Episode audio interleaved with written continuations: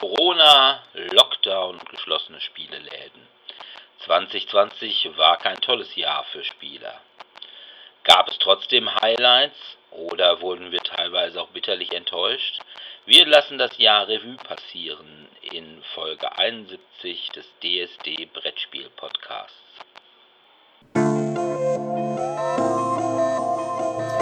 DSD, der Brettspiel Podcast.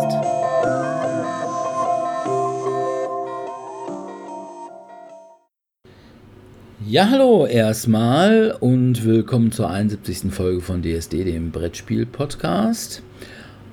Ja, frohes Neues erstmal, alle zusammen hier an den Sprechgeräten, natürlich auch zu Hause an den Endgeräten. Wie immer in der ersten Folge des neuen Jahres wollen wir wieder das vergangene Jahr Revue passieren lassen, unsere Highlights, unsere Enttäuschungen und feststellen, dass 2020 insgesamt ein ziemliches Arschloch war. Das schon mal vorausgeschickt geht es natürlich wie immer los mit den Medien.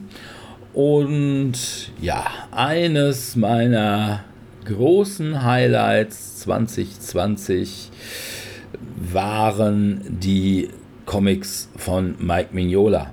Also ich habe, würde ich sagen, den halben äh, BPRD und den halben Hellboy und Teile der anderen Comics aus dem Mignola-Verse gelesen. Also Baltimore, obwohl das eigentlich nicht genau genommen Mignola-Verse ist. Und eben auch das, was ich jetzt hier noch habe, was ich im Dezember gelesen habe, den Omnibus von Sir Edward Grey Witchfinder. Ist geschrieben von Mike Mignola, allerdings nicht alleine. Einzelne Geschichten sind unter anderem auch von Kim Newman und Maura McHugh. Worum geht's? Wer die Hellboy-Comics gelesen hat, insbesondere Hellboy in Hell, der wird Sir Edward Grey schon mal gesehen haben. Allerdings in der Gegenwart und ja, als so eine Art Geist, Schrägstrich, Höllenbewohner. Hier geht es in dem Comic allerdings um das Leben von Sir Edward Grey. Und zwar lebt der im, ja, ich sag mal, letzten Viertel des 19. Jahrhunderts und ist ein paranormaler Ermittler. Und zwar ist er das, nachdem er einen Mordkomplott von Hexen gegen die Queen aufgedeckt und die Hexen auch gleich umgelegt hat, im Dienst von Queen Victoria. Also das ist quasi, ja, der X-File-Agent von Queen Victoria. Es ist meines Erachtens so das straighteste Mignola-Gewächs, was die Stories angeht. Also es sind wirklich straight Mystery-Geschichten ohne großen Metaplot. Was ich sehr angenehm finde, muss ich sagen. Es geht also da um ja eben diesen Mordkomplott von Hexen. Dann geht es auch um mysteriöse Morde von Mitgliedern einer Expedition und es geht zum Beispiel sogar in einer relativ langen Geschichte in den wilden Westen. Und das ist alles relativ unterschiedlich gezeichnet. Also sind einige Sachen sind auch von Mignola selbst gezeichnet, was man auch sofort erkennt. Also Mignola hat halt eben diesen Stil mit den sehr großflächigen Schatten, aber eben auch von anderen und ja, das ist sehr gut, sehr angenehm. Und ja, ich kann es nur empfehlen. Ich äh, sage auch immer, also diese amerikanischen Omnibusse, die sind granatenbillig. Also das ist ein richtig dickes, gebundenes Buch für 30 Euro. Ich weiß nicht, ob es das schon auf Deutsch gibt, Sir Edward Grey. Die anderen Sachen äh, sind ja oftmals auch auf Deutsch rausgekommen, wobei ich die dann immer sehr, sehr teuer finde. Also da äh, kosten dann die Omnibusse immer so um die 50 Euro. Und ich finde sie auch im amerikanischen Original echt besser. Und wie gesagt, Sir Edward Grey, Witchfinder, halte ich für, ja, ich würde sagen, mit Abstand besten Hellboy Spin-off bisher. Also von daher kann ich nur jedem empfehlen, der wie ich auf das viktorianische Zeitalter steht und ja, von daher Daumen hoch, Sir Edward Grey, Witchfinder. Sebi, du hast genetflix. Genau, ich habe wieder genetflix. Ich muss gestehen, das mache ich in letzter Zeit häufiger. Erst als ich äh, mit meinen Eltern letztens gezoomt habe, ist mir aufgefallen, die gucken immer noch klassisches Fernsehen, ich nicht. Und mir wurde vorgeschlagen Alice in Borderland. Und da dachte ich mir, oh Mann, ey, wieder in so einen Psycho-Kack. Aber ich habe mich nachts um halb zwei in den Weihnachtsfeiertagen dann tatsächlich drauf eingelassen. Einfach weil ist so. Alice in Borderland ist eine japanische Dramaserie und basiert auf einem Manga, dessen Zeichner sich vielleicht Haro Aso schimpft. Ich weiß es nicht, auf jeden Fall steht es so in der großen freien Enzyklopädie. Worum geht es inhaltlich? Es sind mehrere Charaktere und äh, Teenager, junge Männer, die zusammen plötzlich in Tokio sind und also sie sind generell in Tokio und es macht plötzlich Sub und alle sind weg, also alle Menschen sind weg und die drei sind allein. Und ihnen wird relativ schnell klar, dass entweder die richtige Welt sich so stark verändert hat, dass es jetzt alles ein riesiges Spiel ist und wer nicht spielt, wird getötet. Oder aber, dass sie in einer Art Paralleldimension gefangen wurden, wo die tödlichen Spiele stattfinden. Es hat so ein bisschen was von Saw gemixt mit The Hunger Games und es, es basiert auf einer Grundidee, jeder muss spielen, denn wenn er nicht spielt, wird er von einem ominösen Laser, der aus dem Himmel kommt, man sieht nicht genau, wer das ist, der wird dann eben auch umgebracht. Und während des Spiels, jedes Spiel ist kategorisiert in eine Spielkarte nach den klassischen vier Bildkarten, also sprich Herz, Kreuz, Pik und äh, was war das andere? Karo. Und jeder Typ ist ein anderes Spiel. Das eine ist Verrat, das andere ist Knobel, das andere ist körperliche Leistung. Und je nachdem, wie hoch die Zahl dabei ist, also zwei ist deutlich einfacher zu gewinnen als sieben oder neun. Und die spielen halt und drumherum sterben immer ganz viele Akteure. Ich fand die Serie anfangs komisch. Also die erste Episode, oh, dachte ich mir so, mm, oh, mm. vor allem weil die Episoden ungefähr 40 bis 50 Minuten lang sind. Aber nach der ersten Episode dachte ich mir, boah, cool, Cliffhanger, jetzt will ich wissen, wie es weitergeht. Und sie ist recht gut umgesetzt. Vor allem ich als Europäer, da oute ich mich jetzt als jemand, der da tatsächlich Schwierigkeiten hat, habe aktiv Schwierigkeiten, Asiaten auseinanderzuhalten. Und da muss ich mich schon sehr konzentrieren und gucken, welcher ist jetzt der Akteur, weil auch die Frisuren und die Bekleidung nicht immer Hinweise darauf gibt. Ähm, ich finde es gut. Ist tatsächlich eine Empfehlung. Es gibt auch eine zweite Staffel, die relativ nah in Produktion gegeben wurde, nachdem die erste Staffel angelaufen ist. Es gibt daher erstmal nur acht Episoden und es folgen jetzt mindestens acht weitere. Und ich bin gespannt. Also es ist ein offenes Ende, ist klar, gibt ja auch eine Fortsetzung und mal schauen, was so passiert. Die Aufgaben sind in der Regel innerhalb einer Episode abgeschlossen, sodass man auch immer weiß, okay, X kommt weiter, Y kommt weiter. Es ist nicht ganz so schlimm wie in Walking Dead, dass die Lieblingscharaktere sterben, also nicht ganz so schlimm wie zum Beispiel auch in Game of Thrones. Aber auch das kommt vor. Also man darf sich nicht zu lange an irgendeinen klammern, weil der kann tatsächlich in der nächsten Spielrunde schon gekillt werden. Die Spiele sind nicht darauf ausgelegt, so Purge-mäßig A killt B, sondern sie sind teilweise einfach nur Versuche, ein Rätsel zu lösen, damit alle überleben oder nicht. Ich äh, kann es nur empfehlen. Ist wirklich, wirklich gut geworden. Ja, hab Spaß gehabt damit. Okay, supi.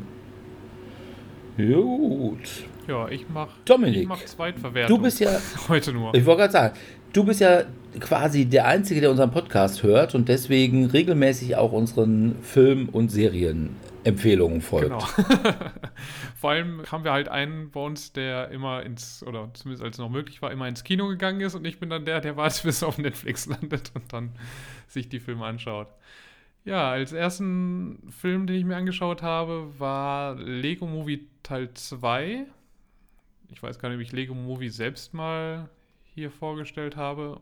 Also Lego Movie 1 hat mir ganz gut gefallen. Da geht es ja um Emmett, der äh, gegen Lord Business dann antreten muss und eigentlich im Grunde genommen geht es dann halt in der Metaebene dann darum, dass ein Sohn. Um Gemeinschaft. Ja, und dass der Sohn seinem Vater beibringen muss, dass mit Lego-Sachen nicht nur einfach was gebaut wird, besonders schön, sondern auch gespielt werden muss. Darf nicht da alles festkleben. Ja, und jetzt spielt der zweite Teil halt fünf Jahre später. Die Steinstadt von Lego wird ständig angegriffen und sieht eigentlich so ein bisschen Mad Max-mäßig aus. Und plötzlich entführt ein Angreifer Lucy, also die Freundin von Emmett, Batman, Eisenbart, Benny und Einhorn Kitty. Und man fliegt dann weg über die, ich weiß gar nicht, wie das dann, irgendwas mit Treppe, also über die Treppe in das Schwesternuniversum oder sowas. Werden okay. zu der Königin, was immer sie will, Willi gebracht. Sorry, nicht was immer sie will, sondern was immer sie Willi. Ja, und die überzeugt ihn, dass äh, nur eine Heirat zwischen Batman und ihr im Grunde genommen die Welt retten könnte. Also im Grunde genommen ist es Lego Movie 2. Das ist ganz nett, meiner Meinung nach alles ein bisschen nicht ganz so witzig wie der erste Film. Es wird auch viel gesungen, muss man mögen. Einzig, was halt wieder immer geil ist, ist halt Will Arnett als Batman. Will Arnett auch, habe ich ja häufiger schon genannt als Bojack Horseman. Okay. Also, das ist wichtig. ja, aber ansonsten ist ein Film, den kann man sich gut anschauen. Ist jetzt familiengeeignet. Würde ich jetzt aber, also ist jetzt nicht so, boah, doppelt so gut wie Lego Movie 1. Also wegen Lego Movie 1 mich positiv überrascht hat damals, weil ich einfach nichts erwartet habe. Das Lego Movie 2, ja, schwimmt so ein bisschen in dem, in dem Fahrtwasser, was halt dann, weil man jetzt gehofft hat, da würde nochmal sowas kommen, vielleicht nochmal was Besseres. Also ich würde es jetzt so 7 von 10 so grob, grob einschätzen. Okay. Was sagte Sebi ja, nochmal? Ich, ich, ich, weiß ja, gar ich weiß nicht. es auch nicht mehr. Also ich hatte ich weiß auch, auch nicht mehr, ob er ihn gut fand. Ja, doch, also ich, ich hatte schon Spaß, aber manche Sachen sind einfach sehr anstrengend gewesen. Also zum ja, Beispiel immer mit den ähm, Punkten hinsichtlich dessen, wer wie wo was tut und und und und dass eben dieses Kindliche da stärker mit reinspielt. Es ist ein Lego-Movie, ich mag Rex, die alle, dann, aber Rex, der, der zweite halt ist nicht so gut wie der Emmett erste. nochmal selbst spielt im Grunde genommen. Emmett im ja. Cool. Ja, ja, genau. Ja. Mhm. Also ich fand Lego Movie 1 fand ich auch richtig gut, aber ich fand schon Batman nicht mehr so gut. Also deswegen hatte ich irgendwie nicht so den Bock auf Lego Movie 2, zumal da ja noch Duplo-Steine drin vorkommen. Ja, das spielt halt darauf an, dass halt, wenn, es ging ja dann am Ende da glaube ich von Teil 1 halt dann darum, dass wenn er dann spielt, dann muss halt natürlich auch die kleine Schwester mitspielen und die hat am Anfang halt mit Duplo gespielt. Ja. Ist denn eigentlich auch wieder der große Song Everything is awesome? Ja, es wird ein bisschen. Everything is cool. But, ja. Wird ein bisschen drauf angespielt, aber ich glaube, die haben dann andere, haben irgendwie einen anderen Song jetzt dann. Also, die haben, glaube ich, mit zwei, drei Songs da reingebracht, aber irgendeinen Song, aber ich habe jetzt den wie gesagt, der war mir jetzt zu sehr wie Teil 1 und dann ist Teil 1 mir halt als herausstechender äh, im Kopf geblieben. Deswegen ist jetzt der Song, den sie jetzt dann dort reingebracht haben, irgendwie entfallen. Ja, gut. Wobei Everything is Awesome natürlich auch irgendwie ein fieser, fieser Ohrwurm ist, den du dir dann irgendwie nicht aus dem Gehirn rauskriegst. Ja, ich glaube, äh, Catchy Song oder sowas hieß, hieß der. Ich bin nicht. Also jetzt das ist catchy Song. Na gut. Apropos Gehirn. Es gibt, gibt eine Halbinsel namens Korea. Das Hauptexportgut von Nordkorea ist bekanntermaßen Dollarblüten und Atom. Nein, Monumentalstatuen für afrikanische Diktatoren. Das Hauptexportgut von Südkorea ist weit angenehmer. Es sind nämlich Zombiefilme. Achso. Also Südkorea hat in letzter Zeit massenweise Zombiefilme gemacht. Weiß der Geier warum? Weil die und, USA keine Lust mehr auf Zombiefilme haben. Ja, das mag durchaus sein. Aber und die sind alle auch relativ von der Kritik sehr gut aufgenommen worden. Also ich glaube, so Seoul Station das ist dann irgendwie Zombies im Zug und sowas. Das ist wohl, also die machen auch vor allem immer so ein bisschen die anderen Zombie-Filme. So auch der Film Hashtag am Leben von Il Cho mit A In Yo und Shin Hai Park, die ich tatsächlich vorher überhaupt nicht kannte. Aber zumindest A Unyo hat wohl schon ein paar Filme gemacht, die ich aber auch alle nicht gesehen hatte. Worum geht's? Ein Virus unbekannten Ursprungs greift in der Stadt, in der der Hauptdarsteller A In Yo, der den Yon Wo spielt, lebt, um sich. Yon Wo ist ein ziemlicher Computerspiel-Nerd, der ja, sich irgendwie die ganze Zeit äh, zum Videospielen verkriecht und eigentlich mehr oder weniger online lebt und gar nichts von der Welt mitkriegt. Und da in so einer Wohnung in einer Apartmentanlage wohnt. Vermutlich mit seinen Eltern, weil die haben ihm am Anfang des Films so eine Zettelnachricht geschickt. Hier, wir sind gerade mal eben in der Stadt, ne, mach dir Essen und ja, sei schön lieb. Das Problem ist, inzwischen was er rauskriegt, dass das Fernsehen anmacht, ist halt die Zombie-Kalypse ausgebrochen in dieser Stadt. Das heißt, irgendwie dieser Zombie-Virus ist um sich gegriffen und irgendwie alle Leute sind zu Zombies geworden. Und da sagt er dann, okay, ich fabrikadiere mich. Ich gehe mal besser nicht raus. So guckt er aus dem Fenster und sieht, wie da unten alle möglichen Leute zermetzelt werden. Und guckt da in den Kühlschrank und sagt, ja, da ist ja noch ordentlich was da hat auch noch irgendwie genügend Wasser, weil halt Wasserhahn funktioniert noch. Und denkt sich, okay, wir warten ab, bis wir gerettet werden. Problem ist, aufgrund einiger Umstände, also es gab da zum Beispiel einen Nachbarn, der bei ihm reinkommt und sagte, ah, oh, ich will aber gerettet werden. Er hatte dann aber schon eine Bisswunde und wurde natürlich auch zum Zombie musste dann erstmal wieder rausgeprügelt werden. Und ja, die haben Zombies versuchen auch bei ihm einzubringen. Und irgendwie bei dieser ganzen Geschichte geht ein Großteil seiner Nahrung auch irgendwie kaputt. Und irgendwann merkt er, ui, Wasserhahn funktioniert nicht mehr. Und ja, irgendwann kriegt er aber doch noch irgendwie Kontakt mit seinen Eltern. Die sagen ihm also, ne, äh, sieh zu, dass du am Leben bleibst. Ja, Problem ist natürlich jetzt ohne Wasser und ohne Essen äh, wird das Ganze schwierig. Er ist total frustriert, will sich umbringen und in dem merkt er auf einmal, wie er so einen Laserpointer ins Gesicht kriegt. Und äh, dann lässt er das sich aufhängen, erstmal sich aufhängen sein, guckt raus und sieht, dass in Apartment Block gegenüber, ungefähr auf der gleichen Höhe wie seine Wohnung, eine Wohnung ist, wo ein Mädchen auch offensichtlich überlebt hat und zwar ist das Kim Yubin. Problem ist als erstes, man muss jetzt erstmal Kommunikation herstellen, weil irgendwie einfach rüberlaufen keine gute Idee, weil unten alles voller Zombies. Und ja, er hat so eine ferngesteuerte Drohne und mit der fliegt er dann so einen Bindfaden rüber und da können sie dann irgendwie ein Seil noch dran machen. Dann kann sie ihm auch irgendwie noch Wasser in so einem Körbchen quasi rüberschicken und er kann ihr noch irgendwelche anderen Sachen rüberschicken. Und ja, so kommunizieren sie erstmal eine Zeit lang, aber irgendwann denken sie sich, naja, das kann hier irgendwie nicht so die Lösung sein und sagen, okay, wir müssen irgendwie zusehen, dass wir dann doch hier rauskommen, dass wir gerettet werden. Und das ist, sagen wir mal so, die zweite Hälfte des Films. Da geht es halt eben darum, wie die beiden versuchen, erstmal zueinander zu finden und dann eben ja, in diesen von Zombies überfluteten Apartmenthäusern in irgendeiner Weise zu überleben. Und dabei werden natürlich auch eine Menge Zombies gekillt und dann treffen sie auch noch einen anderen Überlebenden, was allerdings ein bisschen strange ist. Ja, ich muss sagen, ich bin ja normalerweise echt kein Freund von Zombie-Filmen. Nicht, weil die mir zu brutal sind, sondern weil ich Zombie für ein echt überbewertetes Monster halte. Aber den Film fand ich echt gut. Und ich sehe auch das Problem, was Sebi sieht. Asiaten sehen für uns alle relativ ähnlich aus. Aber hier hat man das ganz gut gelöst. Wird erstmal Sebi als, ja, als der, als der Vorzeigerassist unter den Bus geworfen, damit man seine eigenen Vorurteile ja.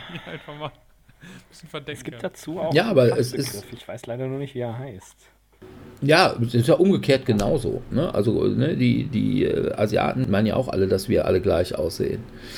Blond, blauäugig. Was ja auch so ein bisschen stimmt. Also so Dominik und mich, also nur unsere Mütter können uns auseinanderhalten. Aber hier ist es so, dass äh, Yon Wo, also der männliche Protagonist, hier so blond gefärbte Haare hat. Deswegen unterscheidet er sich echt von allen anderen. Und äh, ja gut, das Mädel ist so ziemlich das einzige Mädel, was da drin vorkommt. Na, es hat ja sowieso relativ wenig handelnde Personen, nämlich eben nur die beiden und später noch eine andere Person und der Rest sind halt Zombies. Und die erkennt man halt daran, dass sie zombie-mäßige Dinge tun. Aber wie gesagt, guter Film. Hashtag am Leben kann man sich mal angucken. Ist es auch nicht ganz so lang, so ganz normale anderthalb Stunden. Und ja, ein Zombie-Film der angenehmeren Art. Kann ich nur empfehlen. Ja. Ähm, Sebi.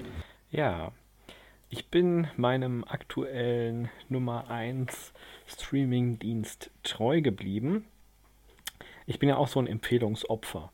Kunden, die sich das angesehen haben, schauten auch. Manchmal ist es totale Grütze, andere Mal wirklich gut. Und dieses Mal bin ich auf die Netflix-Serie Lupin aufmerksam geworden. Kurz Lupin, wie der Deutsche sagen würde. Ne? Der Lupin kommt vorbei. Und Lupin ist eine Anlehnung an die Romane vom Arsène Lupin. Das ist ja dieser Meisterdieb. Und diese Anlehnung ist eigentlich sehr gelungen, meiner Meinung nach. Es handelt sich dabei um eine Comedy-Serie, zumindest laut Charakterisierung, die ich gar nicht so witzig finde. Denn inhaltlich geht es um den Meisterdieb Hassan Diop und sein Vater wurde zu Unrecht von einer großen, reichen französischen Familie wurde er zu Unrecht beschuldigt eines Diebstahls und verstarb auch im Gefängnis.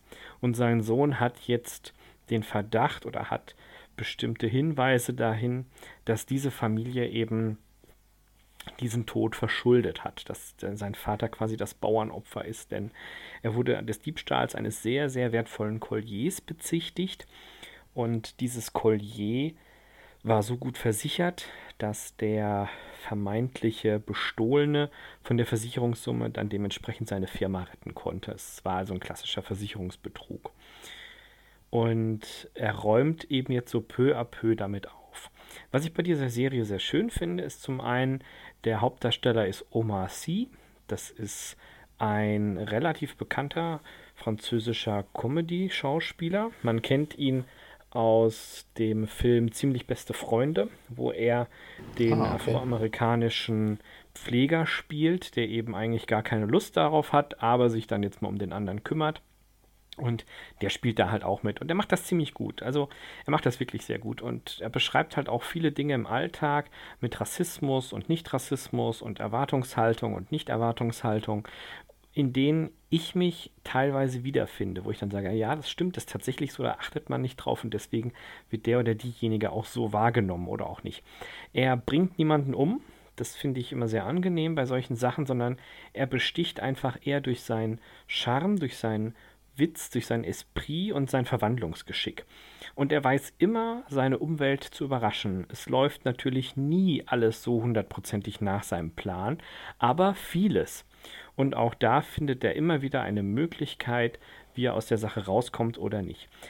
Die komplette Staffel ist noch nicht online zu sehen. Es sind bis jetzt erst die ersten fünf Episoden. Ich bin bei Episode Nummer drei, aber ich kann sie wirklich jedem empfehlen. Also sie ist wirklich gut. Ist eine schöne Umsetzung, ist gut besetzt, schöne Schauspieler, schöne Dialoge und die Handlung ist auch durchaus glaubwürdig ich finde es gut. Ich habe da Spaß dran. Vor allem, weil ich auch den Charakter von Arsène Lupin sehr schön finde. Also hat das irgendeine Verbindung zu der Anime-Serie? Ja, ich habe damals irgendwann nur mal äh, Lupin, ja. der dritte ja, oder so. Ja, Tatsache. Also es ist tatsächlich als Hinweis gegeben in der Online-Enzyklopädie, dass es Lupin der dritte auch ist in der Richtung. Aber das sind halt einfach, es geht ja primär um die Rolle.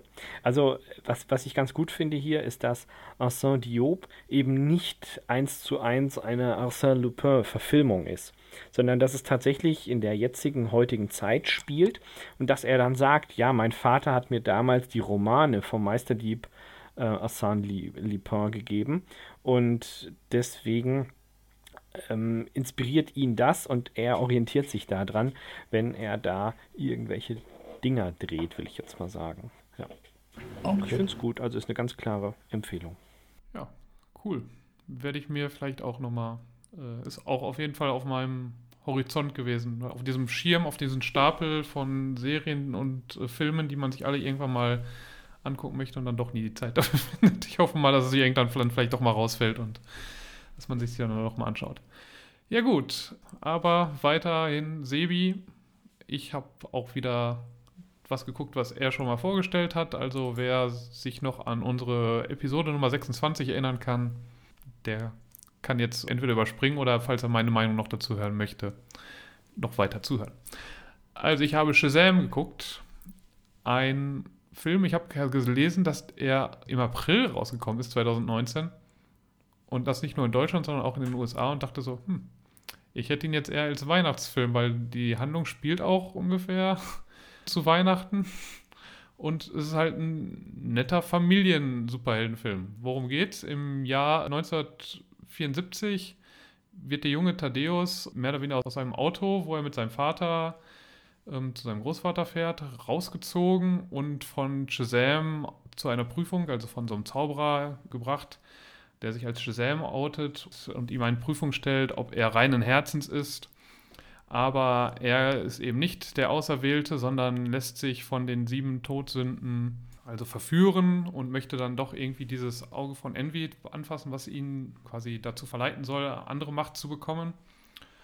Und deswegen wird er wieder zurückgeschickt und später in der Gegenwart, dann einige zig Jahre später, und dann kommen auf einmal zwei Zeitsachen. Einmal sieht man nochmal Thaddeus, äh, jetzt in alt, wie er versucht, eben andere Leute zu finden, die das die was ähnliches gesehen haben und wieder Verbindung dazu zu bekommen. Und er versucht dann eben Hinweise zu finden, wie man da hinkommt, wie man wieder zu dieser Höhle kommt, wo dieser Zauberer war. Und das schafft er dann hinterher auch und nimmt sich sofort dann das Auge. Und dadurch hat Shazam dann weiterhin nicht seinen Champion des Guten gefunden, sondern die Todsünden haben ihren Champion gefunden, nämlich einfach dann den Superbösewicht einfach. Und er möchte das jetzt seine Macht damit in der Welt ausnutzen. Und dann die zweite Ebene, die dann halt, um dann den anderen Shazam dann reinzubekommen, ist ein Junge, der in der Kindheit seine Mutter verloren hat auf dem Rummel und deswegen jetzt von Familie zu Familie geschickt wird und immer wieder ausbüchst, um seine wahre Mutter zu finden. Und dabei kommt er dann zu einer neuen Familie, wo es ganz viele Pflegekinder in der Familie gibt und die Eltern waren auch schon Pflegekinder. Aber er möchte sich da trotzdem weiterhin nicht so wirklich integrieren. Dann hilft er doch einmal seinem Stiefbruder, als der von Bullies angegriffen wird, haut dann ab, versteckt sich dann in der U-Bahn und während er in der U-Bahn sitzt, wird er dann eben in diese Höhle von Shazam gebracht, weil er dann jetzt doch rein Herzens wäre und bekommt dann die Macht von Shazam und weiß aber damit nichts anzufangen. Also er verwandelt sich dann in einen Erwachsenen. Also er selbst ist eben zu dem Zeitpunkt eben noch 14, glaube ich und verwandelt sich dann in einen erwachsenen Superhelden, hat aber mit dieser auf einmal Größe, Muskelbepackung und allen anderen, diesen Fähigkeiten, die er jetzt hat, kann er erstmal nichts anfangen und muss jetzt erstmal damit klarkommen. Und dabei hilft ihm halt sein Stiefbruder ein bisschen, der aber das auch ein bisschen für seine eigenen Zwecke nutzen möchte, weil er so ein bisschen gehbehindert ist und deswegen immer sich lustig gemacht wird und er möchte jetzt zu den coolen Kids und Saga gehören und jetzt so, ich bin jetzt hier der, der coole Freund von dem neuen Superhelden hier in der Stadt.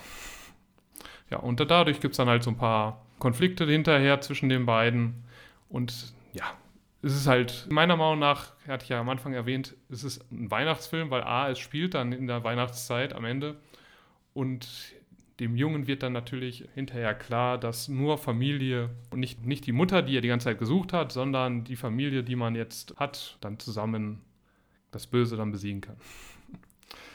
Also ich habe schon ein bisschen gespoilert, aber es ist ein Superheldenfilm. Also es ist jetzt auch keiner der dunkleren Superheldenfilme, eben eher meiner Meinung nach Familienfilm. Von daher kann man schon von einem Happy Ending ausgehen. Also hoffe ich jetzt mal, dass ich jetzt nicht alle komplett so gespoilert habe, dass sie jetzt gar kein Interesse mehr hatten. Weil im, Sonder, im Grunde genommen finde ich den Film ziemlich Ja, gut. Also, ich habe auch viel gelacht. Ich habe richtig viel Genau, gelacht. Es viel Spaß. es, ist, es ist, kommt so ab und zu so ein bisschen dieses Anti-Helden-Klischee durch. So, man muss Ja. sich einfach vorstellen, wenn ein Teenager oder ein Jugendlicher einfach mal plötzlich Superkräfte bekommt und im Körper eines Erwachsenen steckt. Und es gibt einfach nur mega kuriose Momente. Und es gibt dann auch so Fragen, die der Zuschauer vielleicht auch für sich selbst beantworten will. Wie macht man Pipi, wenn man in einem Superheldenanzug steckt? Ne? Man sagt einfach nochmal seinen Namen, verwandelt sich wieder zurück in. Das ist am einfachsten, ja. Aber das sind so Jungen, Dinge, ja. wo ich denke, ah, habe ich auch noch nie nachgedacht. Ne? Von daher, diesen, diesen Onesies. Ne? genau, genau. Ja, aber was mich halt ein bisschen, wo mich ein bisschen rausgerissen hat, ist halt, das ist ein Jugendlicher, der auch vor allem am Anfang ziemlich egoistisch halt handelt. Weswegen soll er jetzt der sein, der jetzt so reinen Herzens und äh, gegen alle Verlockungen, Ja, das kann ja noch Also, kommen. Vielleicht dann- ist das ja auch so ein bisschen Schicksal, Karma. ja, was, was er in Zukunft, man hat, hat in Zukunft gesehen, dass er das bekommt. Ja. Oder es war einfach, nachdem halt der Dr. Sivana dann diese Macht dann oder diese Todsünden in sich vereint hat, das äh, dann hilflos, egal, ich nehme jetzt den Erstbesten, der jetzt wieder Genau, der vorbeikommt. nächste Dödel, der vorbeikommt, wird's. Das ist auch eine Methode. Dem, dem gebe ich jetzt einfach meine Kraft, weil irgendjemand muss den aufhalten und ich habe keine ja, Kraft. Oder so. Man weiß es nicht, man weiß es nicht. Naja, gut. Hat natürlich einen groben Nachteil, äh, der Film, ne? Ja, sind die zwei Buchstaben, meinst du, ne? Ah, natürlich. Falsche Seite des Kanals, ne? Also quasi Shell-Sick des Comic-Universums ist halt DC. Und äh, dann noch niemals Dark DC, wo ja noch einigermaßen was Gutes kommt. Aber, naja.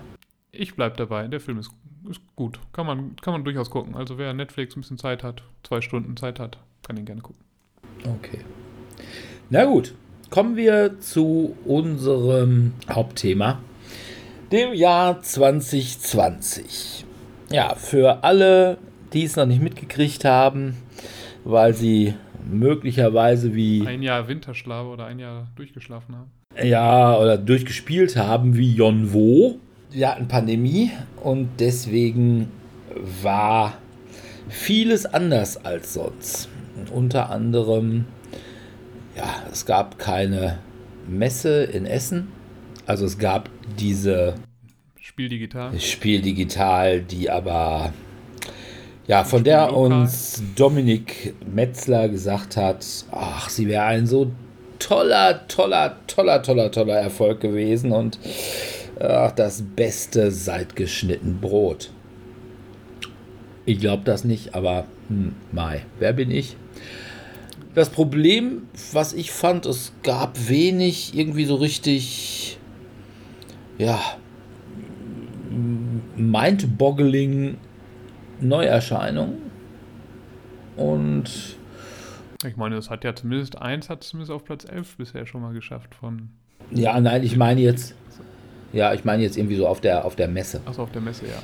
Ja, also es war halt nicht der, der ganz große Neuheiten, insbesondere was internationale Neuheiten äh, waren, die man sonst ja immer auch auf der Messe hatte, war eben dies Jahr nicht so, fand ich. Ja, beziehungsweise fand- du bekommst halt dann ja nicht so dann mit. Die sind dann halt dann wirklich dann nur in ihren Ländern. Teilweise, also teilweise hast du ja dann einfach Stände da, die quasi Kleinstverlege, die Kleinauflagen dann extra für diese Messe machen, um versuchen da ein bisschen Hype für ihr Spiel zu bekommen, damit sie es dann größer vermarkten können. Ja, Aber ja, ich glaube, da waren dann welche dann doch zurückhaltender. Ne? Also die sind dann halt nur in, wenn sie jetzt aus, keine Ahnung, Spanien kamen, dann haben sie ein bisschen versucht, in Spanien vielleicht was zu machen, aber jetzt nicht ja. der. Ja, ich, ich bin auch mal gespannt, weil ich glaube tatsächlich, dass die Auswirkungen von der ausgefallenen Spielmesse. Die werden wir auch erst so in einem Jahr sehen, weil normalerweise macht man ja eben auch oft, also sagen wir mal, gut, die Spiel ist eben auch eine Consumer-Messe und ich glaube, die Community meint, das wäre eigentlich das Allerwichtigste, dass sie da durch die Gegend laufen und ordentlich Loot kaufen. Aber ich glaube, für die Verlage ist halt das Wichtigste, dass man da eben in irgendeiner Weise, ja, ich sag mal, Geschäfte macht. Also zum Beispiel, dass man sich irgendwelche Neuheiten aus anderen Ländern anguckt und sagt, ach komm, die können wir mal nach Deutschland bringen oder so. Ich glaube, es ist schon noch dann eine Kombination. Also ja, ja, klar. Wes weswegen kommen dann Verleger auch drauf, weil an dem Stand sind auf einmal ganz viele Leute und dann kommen, oh, ja, vielleicht sollten wir uns das Spiel doch mal auch ein bisschen genauer anschauen. Vielleicht wäre das auch was für unseren Markt. Ja. Und ja, und deswegen, wenn es das nicht gab, dann werden wir möglicherweise in einem Jahr, weil das ist ja jetzt sag ich mal, bis auf irgendwelche Sachen, wo Asmodee Amerika und Asmodee Deutschland jetzt irgendwie ein Spiel annähernd zeitgleich rausbringen oder sowas, hat man ja doch öfters eine längere Vorlaufzeit. Weshalb zum Beispiel auch bei meinen Brettspiel-Highlights von diesem Jahr zwei dabei sind, die ich eigentlich wahrscheinlich letztes Jahr schon dabei hatte, aber die erst dieses Jahr auf Deutsch geschafft haben. Und ja, es gibt auch zum Beispiel einiges, ein Spiel habe ich bei den Highlights, wo man sagen könnte, ey, das muss man doch eigentlich auf Deutsch rausbringen. Aber was wahrscheinlich in einem Jahr nicht auf Deutsch rauskommen wird. Man, man kann sich dann ja mal überraschen lassen. Ne? Ja, das war 2020. Ansonsten hatte man halt eben auch wenig Gelegenheit, miteinander in Real zu spielen. Allerdings muss ich ehrlich sagen, von daher war tatsächlich mein großes Highlight dieses Jahr der Tabletop Simulator wo wir es ja wirklich ja. fast geschafft haben, wirklich jeden Mittwoch zu spielen. Ja, ihr. Ja, und wir haben auch mittlerweile jeden zweiten Sonntag, also wir nehmen ja immer unsere Folgen hier sonntags auf. Und im Wechsel mit dem Podcasten haben wir jetzt immer so eine Rollenspielrunde etabliert, was irgendwie auch ganz niedlich ist. Also, was auch einigermaßen funktioniert. Klar, es ist, es ist nicht das was es ist, wenn man wirklich zusammensitzt. Es ist auch tatsächlich ein wenig frickeliger, würde ich mal sagen, aber gleichwohl, wenn man da die Spielauswahl, man hat eben den großen Vorteil, man hat einfach eine riesen Spielebibliothek, ne? Also man kann Dinge aus dem Workshop des Tabletop Simulators nehmen, die man in Deutschland nie kriegen würde. Oder beziehungsweise wo man nur noch sehr, sehr schwer über Import drankommen könnte. Und von daher ist äh, der Tabletop-Simulator tatsächlich ein ziemliches Highlight für mich, finde ich. Ja, also ich bin da immer noch so ein bisschen, also so komplexere Spiele, da habe ich dann meistens jetzt nicht so Lust, die dann dort online von jemandem zu lernen, beziehungsweise mich so dann vorzubereiten und dann die online jemandem zu erklären. Deswegen habe ich jetzt, glaube ich, beim Tabletop-Simulator hauptsächlich immer so ein bisschen leichtere Kost hauptsächlich gespielt. Ja, das ist schon richtig. Also was ich auch nicht unbedingt spielen würde oder auch nicht gespielt habe, sind halt eben zum Beispiel irgendwie große Miniaturenspiele, weil ja, da muss man zwangsläufig mit unbemalten Figuren spielen und das ist, wie jeder weiß, Kulturbolschewismus. Und äh, da würde ich auch immer sagen, da verderbe ich mir so ein bisschen auch das, das Spielvergnügen mit. Deswegen habe ich da tatsächlich nicht so die Sache und deswegen. Kannst dich auch in 3D-Modeling probieren und dann versuchen, das als farbige 3D-Models dann hochzunehmen. Ja. Und dann selber da ein bisschen rumzumodden. Aber ich bemale halt besser, als ich 3D-modele. und kannst dich da ja mal mit Martin zusammensetzen und dann soll er mal keine neue Counter-Strike-Map machen, sondern soll er dir mal ein bisschen dabei helfen. Aber der ist Informatiker, der kann nur Counter-Strike-Level. Das ist deren Hauptaufgabe. Naja, gut. Ja, was waren denn jetzt, sag ich mal, an reinen Brettspielen, an Neuerscheinungen, so eure Highlights in diesem Jahr? Boah, ich muss gestehen, ich habe keine Ahnung, ob das neu ist, aber ich habe es gespielt und es fühlte sich für mich neu an. Ich guck mal eben, ob das überhaupt neu war. Sonst wird es gleich wieder peinlich. Ich kann ja schon mal sagen, was nicht unbedingt, glaube ich, neu war, weil ich glaube, es war ein. Ich glaube, es könnte ein Esse-Release gewesen sein von dem Jahr davor. Aber für mich halt jetzt neu im Frühling war, als jetzt auch der Hype aufkam und es dann eben auch Kennerspiel geworden ist, nämlich die Crew. Okay. Also ein ähm, cooles, äh, kooperatives Stichspiel. Also indem man jetzt nicht versucht, ich muss jetzt die meisten Stiche gewinnen oder wie bei Wizard, ich muss vorher vorhersagen, wie viele Stiche ich gewinne, sondern wo es dann darum geht, ähm, wie bekomme ich die Karte von meiner Hand zu, zu der Karte, äh, zu der Hand von, also dass Sebi dann den Stich gewinnt. Und da müssen wir gemeinsam überlegen, ohne dass wir jetzt groß miteinander kommunizieren können. Es gibt ja so ein, zwei kleinere Kommunikationswege darüber.